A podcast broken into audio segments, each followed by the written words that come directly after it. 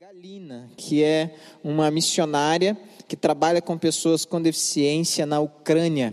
E ela está tirando as pessoas com deficiência da Ucrânia e levando para a Polônia. Então, toda semana ela tem esse trabalho, aluga um ônibus, entra ali na Ucrânia, retira essas pessoas, leva para a Polônia, leva junto as suas famílias. E ela foi contando as suas experiências ali, e isso foi muito marcante. E obviamente que eu lembrei da nossa igreja, em todo o trabalho que nós estamos desenvolvendo, e eu queria novamente apelar para você, não esqueça que nós temos esse compromisso de um ano aí, você faz parte de tudo isso, abençoando os ucranianos que já chegaram no Brasil, mas orando por eles também, por aqueles que estão lá precisando de socorro. E se você puder lembrar de pessoas com deficiência que estão sendo socorridos pela Galina, ore por eles também. Eu tenho certeza que ela precisa de muita oração. Eram pessoas de algumas partes do mundo, da Índia, do, da, do Chile, da China, de El Salvador, e nós estávamos representando o Brasil ali como um dos únicos é, lugares, únicas igrejas que desenvolvem um trabalho para pessoas com deficiência. E na semana seguinte eu fui participar de um congresso, um retiro, na verdade, para pessoas com deficiência e seus familiares. Eu novamente cheguei ali, eu não sabia se eu chorava ou se eu, se eu me alegrava, porque era tanta coisa linda acontecendo que eu falei, gente, será que a gente vai conseguir desenvolver alguma coisa assim no Brasil? Eu conheci um bairro, um bairro inteiro que foi construído para pessoas com deficiência. Eram várias casas e nessas casas moravam algumas pessoas e todas elas tinham alguma deficiência, e nesse mesmo bairro tinha algumas pequenas empresas que essas pessoas trabalhavam e desenvolviam os seus dons, os seus talentos, eh, tinham o seu salário, e isso dava um pouco mais de dignidade a elas, e elas também trabalhavam numa loja que eles vendiam todos os produtos que eram produzidos nessas empresas. E anexo à loja tinha um restaurante, um restaurante escola onde pessoas com síndrome de Down e autismo serviam. Eu fui atendido por um jovem com síndrome de Down. Ele ficou comigo e ele disse assim: ó, Você está preparado? Logo eu cheguei, ele falou: Você está preparado para ter um atendimento cinco estrelas? E eu falei: Rapaz, olha, eh, já está sendo cinco estrelas aqui, mas depois dessa tua palavra eu vou me preparar. E ele começou a me atender e foi muito, muito, muito especial muito especial mesmo. Depois ele sentou do meu lado, começou a me contar a sua história, começou a contar a alegria que ele tinha de morar naquele lugar, falou sobre, sobre os seus familiares, sobre um dos dons que ele tinha, que era de pintar, e ele mostrou uma das suas obras que ele fez e foi leiloada essa obra e ele vendeu por 25 mil dólares. E ele estava todo feliz mostrando aquela obra ali. Eu fiquei, gente, mas que coisa linda. E agora, eu choro de alegria ou eu choro de tristeza? Porque será que isso vai acontecer no Brasil? E eu fui conversar no final com a idealizadora de todo esse projeto, que era mãe de uma pessoa com deficiência, e eu perguntei, e eu falei para ela, olha, eu não sei se eu choro de tristeza ou se eu me alegro, choro de alegria aqui com vocês, que é muita coisa bonita acontecendo. E ela falou: "Calma. Tudo isso não aconteceu de uma hora para outra. Isso foi acontecendo devagarinho, um passo de cada vez. Mas tudo isso porque a gente entregou e consagrou tudo, e a primeira construção de todo esse condomínio aqui foi a nossa igreja. E eu fui conhecer a igreja, uma das igrejas mais lindas que eu já entrei na minha vida, porque ali, só de entrar, você já sentia a presença gloriosa de Deus. E isso foi a minha semana. Foi muito, muito, muito, muito especial poder participar de tudo isso e vim de lá com a mente fervilhando e sonhando e orando para que é, nós, como igreja, um dia consigamos também apoiar e ajudar tantas pessoas com deficiência que precisam no Brasil. Infelizmente, gente, nós somos uma das únicas igrejas no Brasil que desenvolve um trabalho para pessoa com deficiência. Na semana, na primeira semana de agosto, nós vamos fazer o nosso retiro para familiares pessoas com deficiência.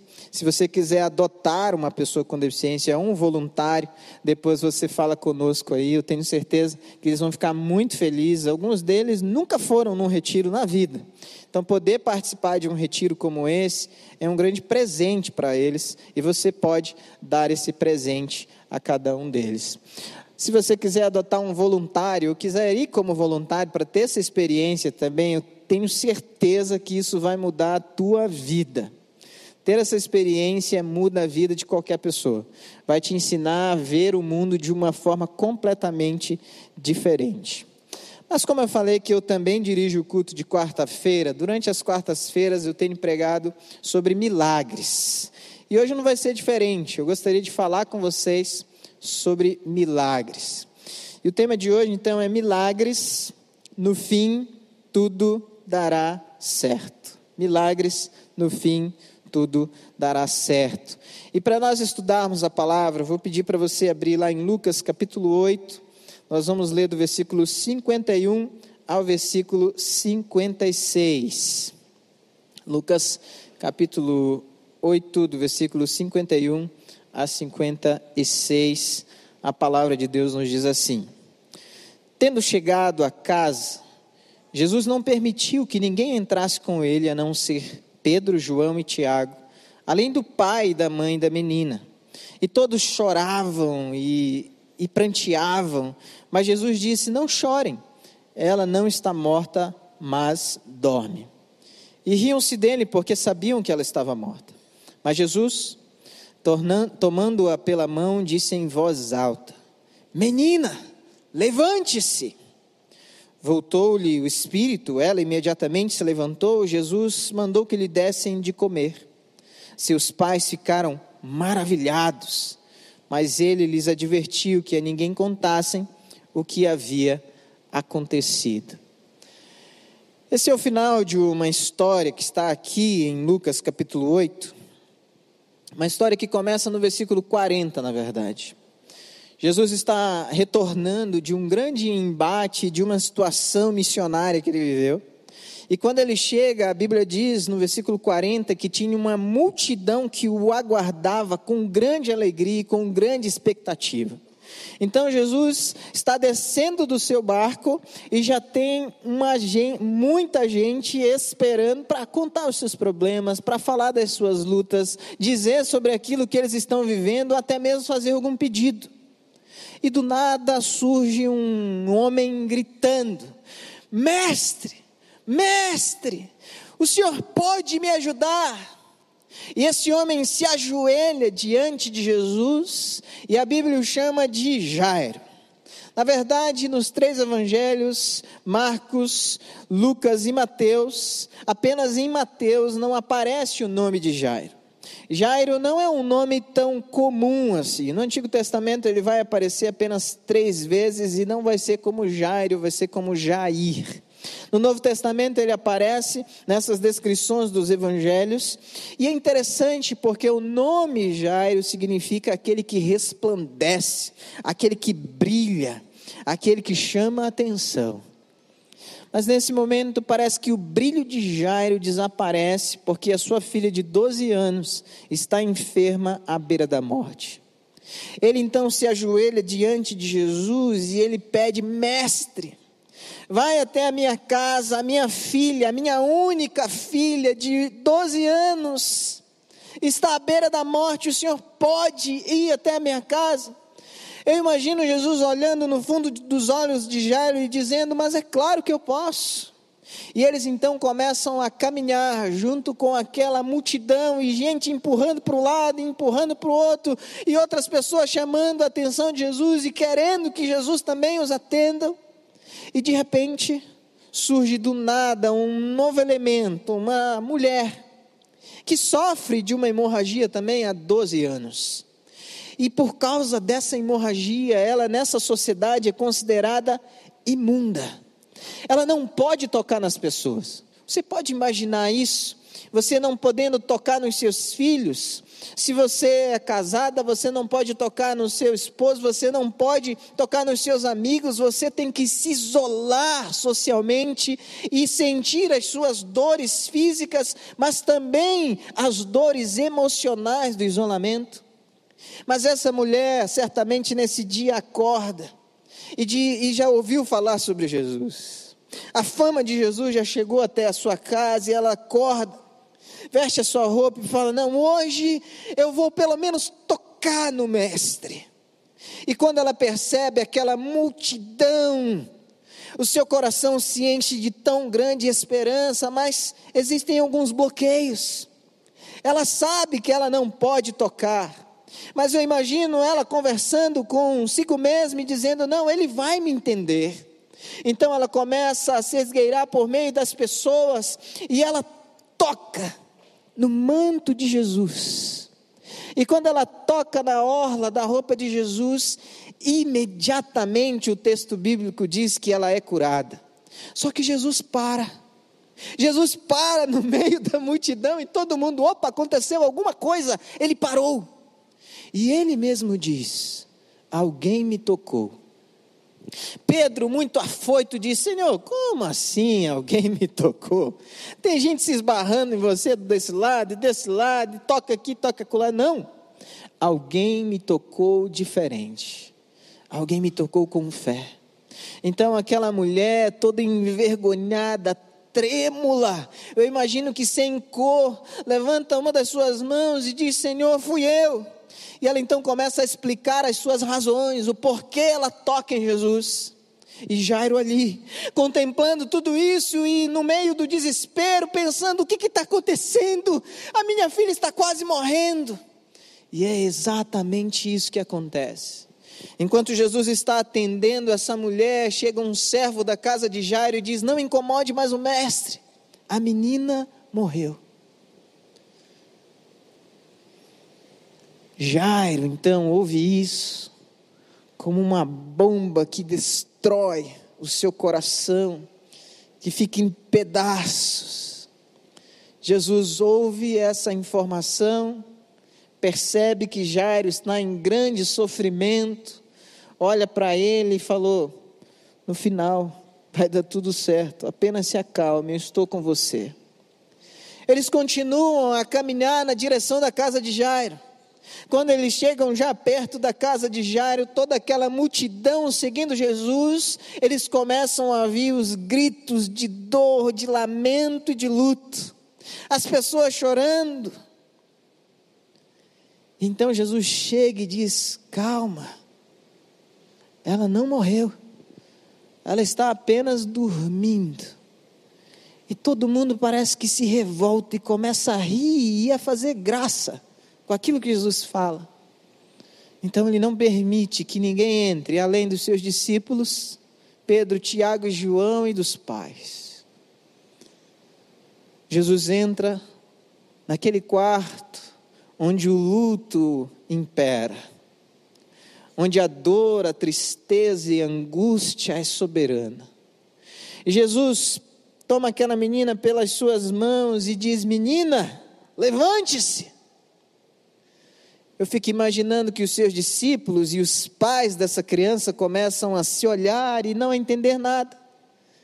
Mas de repente, aquela menina abre os seus olhos, senta naquela cama, e Jesus diz: Alguém pode trazer alguma coisa para ela comer? Porque talvez, pode ser que ela tenha dito: Tem alguma coisa para comer? E todos ficam maravilhados, atônitos e começam a glorificar o nome de Deus. Os milagres continuam acontecendo nos nossos dias, mas existem algumas posturas que nós precisamos ter para experimentá-los. E nós aprendemos com Jairo. Versículo 40 a 42 diz assim: quando Jesus voltou, a multidão recebeu com alegria, porque todos estavam esperando. Eis que veio um homem chamado Jairo, que era chefe da sinagoga, e prostrando-se aos pés de Jesus, suplicou-lhe que fosse até a sua casa, pois tinha uma filha única de 12 anos que estava morrendo. Enquanto Jesus caminhava, as multidões o apertavam. No final, ficará tudo bem, nós experimentaremos o milagre se buscarmos ao Senhor, nos humilharmos e confiarmos na Sua palavra. Jairo era uma pessoa muito importante. A Bíblia diz que ele era o chefe da sinagoga. Aparecem apenas três chefes de sinagoga no Novo Testamento, mas somente Jairo recebe essa visitação extraordinária. O chefe da sinagoga tinha algumas responsabilidades. Ele tinha, como por exemplo, ele tinha que avaliar os pregadores. Ele era um ancião, uma pessoa mais velha, então ele provavelmente sentava ao meio e ficava ali olhando como os pregadores é, se comportavam e pregavam a mensagem. Depois, um terno, ele chegava lá e, e dava um feedback. Geralmente na igreja a gente tem uns Jairos assim também, né? Não sei se acontece com o pastor Pascal, mas comigo sempre tem um Jairo ou outro que vem chegar, ó, oh, pastor, acho que podia ter melhorado aqui, coisa e tal. Essa era a função dele. A função de Jairo também era coordenar toda a agenda da sinagoga. A sinagoga surgiu no período do exílio, quando a língua estava se perdendo, quando a cultura estava se estava desaparecendo e existia uma grande mistura entre as culturas e também a prática religiosa. Então, as sinagogas surgiram como um, um grande estopim de um avivamento que os judeus viveram no período do exílio. Então, a sinagoga acabou se tornando o centro de toda a vida do judeu. E é muito interessante, porque esse homem era o chefe da sinagoga. Mas vocês observaram que, mesmo sendo chefe da sinagoga, ele não pensou duas vezes para se humilhar, ele não pensou duas vezes em buscar, ele não pensou duas vezes em confiar em Jesus. Com Jairo, nós aprendemos que o ambiente, o lugar onde nós nos localizamos na sociedade, na hora do desespero, não vale nada. Com Jairo, nós aprendemos que os títulos que nós conquistamos ou temos ao longo da nossa vida, na hora da angústia e da dor, não serve para nada. Com Jairo, nós aprendemos que os diplomas que estão pendurados na nossa sala, na hora da angústia e da solidão, eles não podem te consolar. Com Jairo, nós aprendemos que Jesus é o melhor recurso nesses momentos de dor. Por isso, para desencadear um milagre e no final ficar tudo bem, nós precisamos aprender a buscar o Senhor. Nós precisamos aprender a se humilhar diante de Deus. E nós precisamos aprender dia após dia a confiar em Jesus. Eu estava tendo a viagem dos sonhos. Eu posso dizer isso conhecendo muitos ministérios extraordinários, lugares maravilhosos, comendo hambúrguer de manhã, de tarde, de noite. Mas nos últimos dias da viagem, a minha filha apareceu com uma, parecia uma afta na ponta da língua. E dessa afta ela começou a sentir febre, e essa febre começou a nos preocupar, nós levamos ao médico, o médico disse que ela estava com uma infecção por causa de um fungo. Nós saímos de lá, quando nós fomos olhar a língua dela, já estava toda tomada de outras feridas, inchada, e ela passou a não falar e a não comer. Teve uma noite que ela passou a noite inteira chorando, a noite inteirinha chorando e a gente tentava dar alguma coisa para ela comer, porque a gente percebia que ela estava com fome, e ela não conseguia nem beber líquido, nem nada, e só ficando magrinha e perdendo peso. E aquilo começou a me desesperar. E aí eu virei, comecei a chorar e a perguntar para Deus o que estava acontecendo. Desesperado. Buscar confiar e se humilhar é o melhor recurso quando nós estamos desesperados. E eu não sabia o que fazer. E a minha esposa, na hora, falou assim: é nessas horas que nós lembramos daquela mensagem que você recebeu. E eu tinha esquecido da tal da mensagem, porque alguns meses atrás, alguns, é, quase um mês na verdade atrás, eu recebi uma mensagem de um irmão. Bem cedo, acordei para levar minhas crianças na escola. E aí, antes de sair para a escola, já estava aquela mensagem ali. Eu li. E eu fiquei, nossa, mensagem diferente. Na mensagem ele dizia que ele tinha sonhado comigo a noite inteira. E nessa mensagem que ele recebeu nesse sonho, alguém dizia para ele que eu ia passar por um momento de muita dificuldade numa viagem. Mas era para eu lembrar que no final tudo ficaria bem. E aí eu comecei a orar e falei: e é isso, Deus? É isso que o Senhor está falando comigo? Que no final vai ficar tudo bem? eu comecei a chorar e pedir que Deus confirmasse isso no meu coração.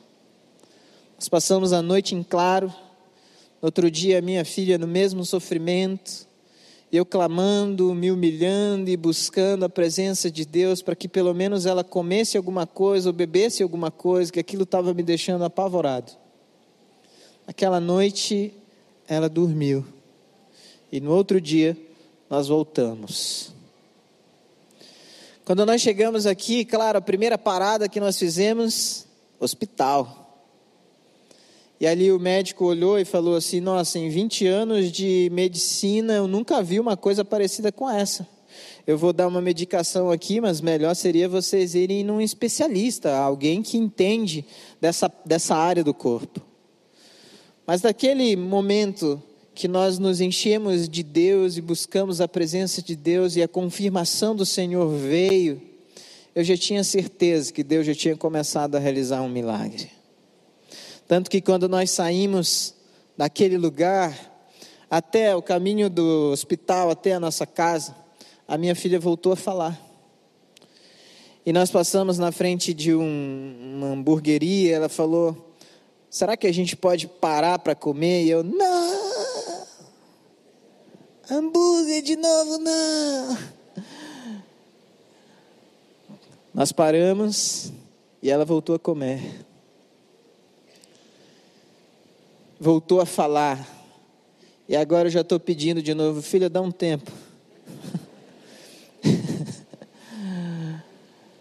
Voltou a correr para um lado e para o outro, a pular, a fazer as brincadeiras dela. Mas sabe, na hora do desespero, Jairo descobriu que o título dele de príncipe da sinagoga, de principal da sinagoga, não valia de nada. Ele precisava mesmo era se humilhar na presença de Jesus. Nos teus momentos de aflições e lutas, você tem considerado mais o teu papel social, o lugar onde você se encontra, ou você tem buscado a Jesus? Nos teus momentos de desespero, de angústia, quando você vê o teu casamento em ruínas, quando você vê os teus negócios que não fluem, quando você não percebe nenhuma oportunidade diante de você, você tem solicitado a ajuda de pessoas, de instituições, ou você tem apelado a Jesus?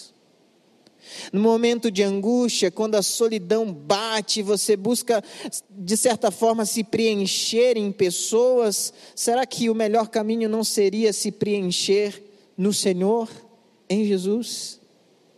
Nós aprendemos com Jairo que quando nós desejamos viver o milagre, nós precisamos se humilhar. É importante se humilhar na potente mão do Senhor chorar, buscar, confiar. Mas no meio dessa narração tem um outro evento que é muito marcante. Do versículo 43 em diante, a Bíblia nos diz: certa mulher que havia 12 anos vinha sofrendo de uma hemorragia e que havia gastado todos os seus bens com os médicos sem que ninguém a pudesse curar.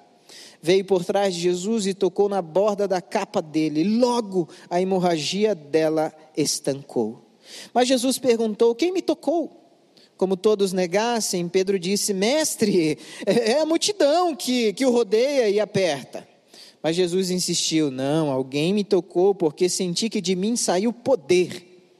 A mulher, vendo que não podia passar despercebida, aproximou-se trêmula e, prostrando-se diante de Jesus, declarou, à vista de todo o povo, o motivo por que havia tocado nele e como imediatamente tinha sido curada.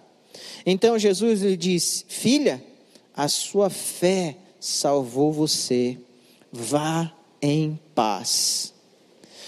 Além de buscarmos de nos humilharmos e de confiarmos no Senhor, é importante tocar em Jesus através da nossa fé. Essa mulher vivia numa situação de sofrimento há 12 anos. Ela não podia se relacionar com ninguém.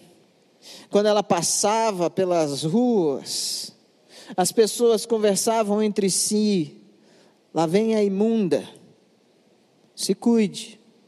Senão vamos precisar passar pelos, pela cerimônia de purificação novamente.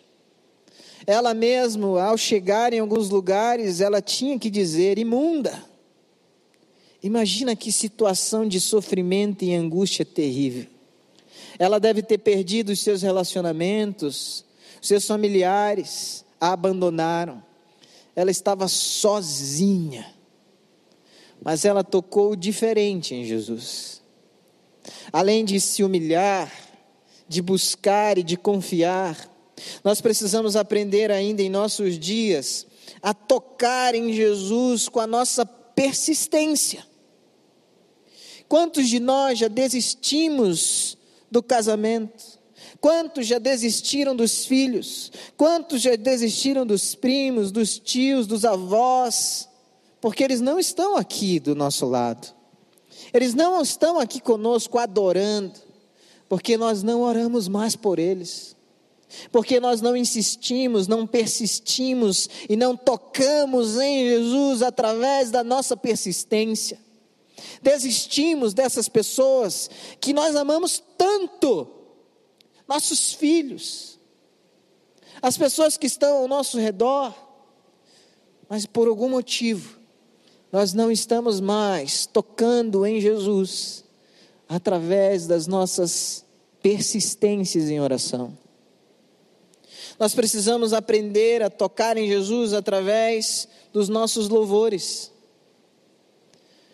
Quantos de nós, no meio dessa multidão, e é interessante que tinha uma multidão tocando em Jesus, mas ele percebe apenas um toque, um toque diferente. Mas quantos de nós, no meio dessa multidão, seja ela real ou virtual, nessa manhã está tocando em Jesus através da sua adoração genuína? Porque é bem verdade que alguns estão aqui apenas cantando, outros estão aqui apenas tocando, como se fosse uma profissão. Outros estão ali apenas fazendo uns gestos no automático, outros estão apertando botões, outros estão abrindo seus lábios e emitindo alguns sons, mas nós só tocaremos em Jesus quando o adorarmos genuinamente. Quando dos, do, do nosso, dos nossos lábios saírem frutos de louvor, quando os nossos dons forem consagrados ao Senhor de verdade, assim nós experimentaremos o milagre no final tudo ficará bem. No meio dessa multidão, será que é você, você ou você, ou quem sabe você que hoje está tocando em Jesus através dos louvores?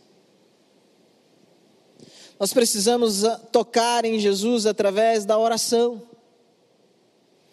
E é interessante porque algumas pessoas entendem erroneamente oração como um dom. E oração não é um dom. Oração é uma necessidade vital para todo cristão.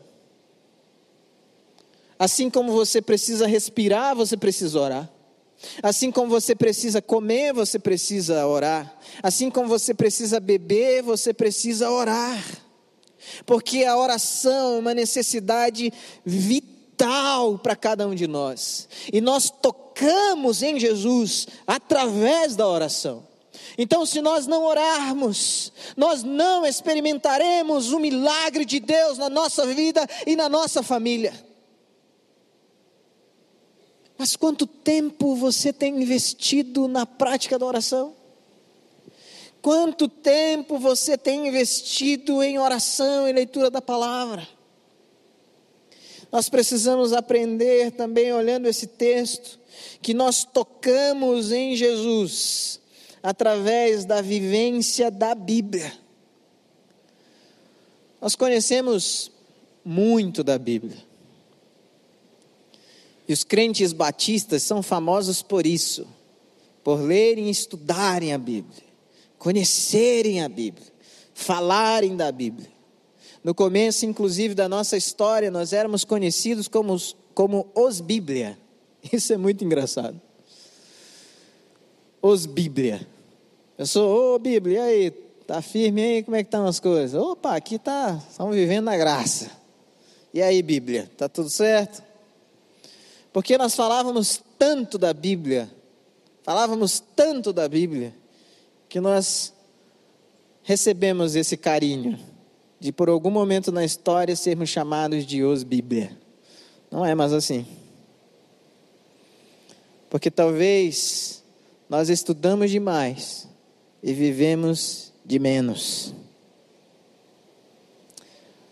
Um pai da igreja chamado Basílio de Cesareia disse certa vez que conhece a Deus não quem estuda a palavra de Deus, conhece a Deus quem a vive. Olha que coisa surpreendente. Então nós aprendemos a tocar em Jesus quando nós estudamos, mas quando nós vivemos cada promessa de Deus para a nossa vida. Essa mulher tocou diferente. Nós precisamos aprender a tocar diferente em Jesus. Você tem tocado em Jesus através dos seus louvores? Você tem tocado em Jesus através dos seus dons? Você tem tocado em Jesus através da sua fé, da sua oração e da vivência da palavra? Lucas capítulo 8 ainda, versículo 51 a 56, a palavra continua nos dizendo: Tendo chegado a casa, Jesus não permitiu que ninguém entrasse com ele, a não ser Pedro, João e Tiago, além do pai e da mãe da menina. E todos choravam e pranteavam, mas Jesus disse: Não chorem, ela não está morta, mas dorme. E riam-se dele porque sabiam que ela estava morta. Mas Jesus, tomando-a pela mão, disse em voz alta: Menina, levante-se. Voltou-lhe o espírito e ela imediatamente se levantou, e Jesus mandou que lhe dessem de comer. Seus pais ficaram maravilhados, mas ele lhes advertiu que a ninguém contassem o que havia acontecido. Além de da necessidade que nós temos de aprender a buscar, confiar, tocar em Jesus, existe uma grande necessidade em nós de aprendermos a esperar. Às vezes eu tenho a impressão que nós somos como aquelas crianças quando nós vamos viajar, né? Os meus filhos fazem isso. Tá chegando. Vai demorar muito. Aí você fala: "Não, falta meia hora". Dá um minuto. E aí, já passou meia hora? Tá chegando. E aquele negócio fica na tua mente, você, ai meu Deus, chega logo, chega logo, chega logo. Mas nós somos assim, ansiosos.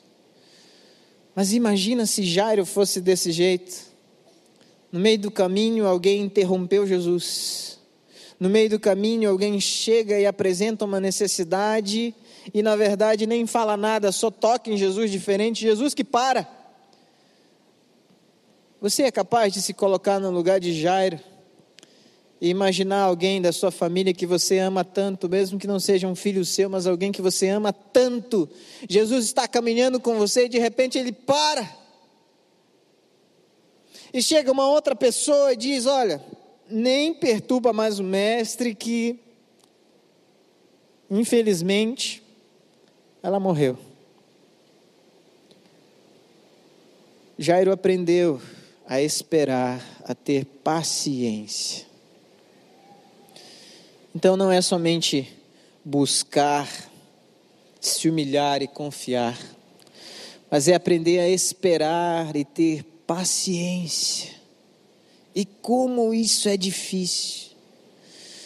Como isso é difícil quando você clama ao Senhor por uma resposta ao teu casamento. Como é difícil quando você busca o Senhor por se sentir solitário ou solitária.